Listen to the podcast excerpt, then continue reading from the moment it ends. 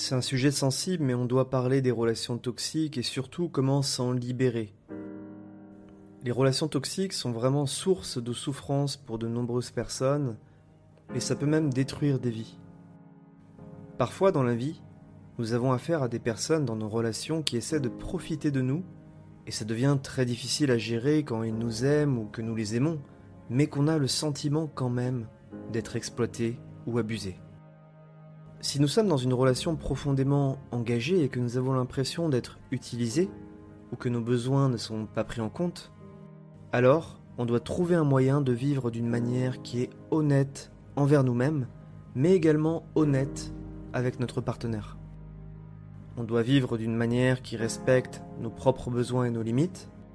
Finalement, on doit se respecter, s'écouter et s'aimer profondément on doit redevenir notre première priorité. Donc la première chose que nous devons faire, c'est de reconnaître que l'autre peut nous manipuler consciemment ou inconsciemment. Il est important aussi de reconnaître que nous voulons toujours plaire aux autres, et c'est un comportement souvent qui nous maintient dans des relations toxiques. On doit être honnête envers nous-mêmes et on doit admettre que nos limites ne sont pas respectées. On doit le reconnaître avec une prise de conscience et une acceptation de la situation. Il ne doit pas y avoir de résistance. C'est vraiment important d'être dans l'acceptation car ça va nous libérer d'un poids. Malgré tout, cette phase d'acceptation peut être difficile à gérer, notamment quand la relation toxique dure depuis de nombreuses années. Ça peut être un long chemin, semé d'embûches, et qui peut être douloureux émotionnellement. Dès lors qu'on a accepté qu'on vit une relation toxique, on doit passer à l'étape de la communication avec l'autre personne. On doit faire preuve de diplomatie, d'écoute et on doit présenter honnêtement la situation en montrant qu'elle nous affecte et qu'elle nous tire vers le bas. L'objectif, c'est de chercher des solutions positives pour avancer ensemble dans la même direction. Bien évidemment, si le dialogue est impossible, si l'autre n'écoute pas, s'il ne vous respecte pas, il est important de couper court à la discussion. Mais essayons tout de même de faire le premier pas, de tendre la main à l'autre, ce sera tout à notre honneur. Si le dialogue et l'écoute sont impossibles, alors il va falloir être capable de s'affirmer et de dire non, tout simplement. C'est un mot très simple mais qui est puissant, le non. Souvent, quand on manque de confiance en soi, on a du mal à dire non. On veut plaire à tout le monde et au final ça nous dessert puisqu'on ne plaît à personne. Il est vraiment important de faire valoir nos limites et d'exprimer nos besoins. On est humain et on a tous des besoins différents, notamment au niveau psychologique et émotionnel.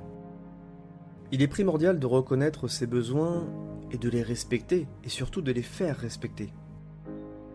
La personne au comportement toxique ne respecte pas vos besoins, elle ne vous respecte pas en tant qu'être humain.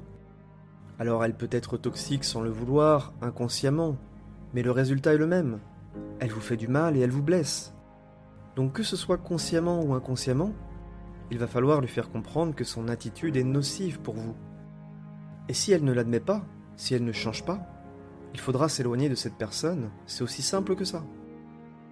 Privilégiez toujours le dialogue en premier lieu, mais si c'est impossible, alors la seule option qui reste, c'est la fuite. C'est dur à admettre, mais la fuite parfois est la meilleure solution pour votre bien-être mental et émotionnel. Une personne au comportement toxique est en souffrance. On ne peut pas avoir ce type de comportement et être heureux et épanoui dans sa vie. C'est impossible. Quelqu'un de toxique c'est quelqu'un qui est en souffrance. Ne l'oubliez jamais. De cette manière-là, votre colère et votre haine diminuent et vous pouvez même vous surprendre à être dans la compassion et l'amour vis-à-vis de cette personne qui vous a fait souffrir. À titre personnel, j'ai vécu dans le passé plusieurs relations toxiques avec mes proches. Je pourrais aujourd'hui être dans la rancœur, dans la haine, et je pourrais toujours être en colère. Mais ces sentiments ne m'apporteront rien de bon. Ils me mettront dans un état négatif qui va me tirer vers le bas. Quand j'ai compris la cause des comportements toxiques, j'ai changé complètement mon état d'esprit et ma façon de voir les relations humaines. Aujourd'hui, je peux le dire, je suis dans la compassion et l'amour vis-à-vis de ces personnes qui m'ont fait souffrir. J'ai compris pourquoi elles ont agi comme ça et je leur ai pardonné. Je me suis également pardonné à moi-même et c'est vraiment libérateur. Gardez en tête que la personne toxique cherche un souffre-douleur pour apaiser sa souffrance c'est une personne en souffrance qui a quelque chose à régler chez elle. Quand vous voyez la situation de cette manière-là, vous commencez à guérir de votre relation toxique. Ce n'est pas vous le problème, mais c'est elle. Ne l'oubliez jamais. Chacun d'entre nous, on doit poser nos limites, on doit les exprimer et surtout on doit les faire respecter. Tout cela est possible grâce à l'affirmation de soi et grâce à la confiance en soi. Ne laissez pas le passé vous consumer. N'accumulez pas de la colère ou de la haine. C'est inutile et c'est contre-productif. Si vous gardez tout pour vous, un jour ou l'autre, ça va exploser. C'est comme une cocotte minute. La tristesse et la colère ressortiront un jour ou l'autre.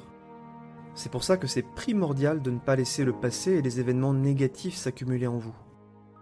Pour cela, lâchez prise sur votre passé, sur vos erreurs, sur les erreurs des autres. Vous ne pouvez plus le changer, vous ne pouvez rien faire pour modifier votre passé, vous ne pouvez rien faire pour modifier la personnalité et l'état d'esprit d'une personne toxique. Vous pouvez simplement exprimer vos besoins, vos désirs et vos attentes vis-à-vis de l'autre. C'est tout ce que vous pouvez faire.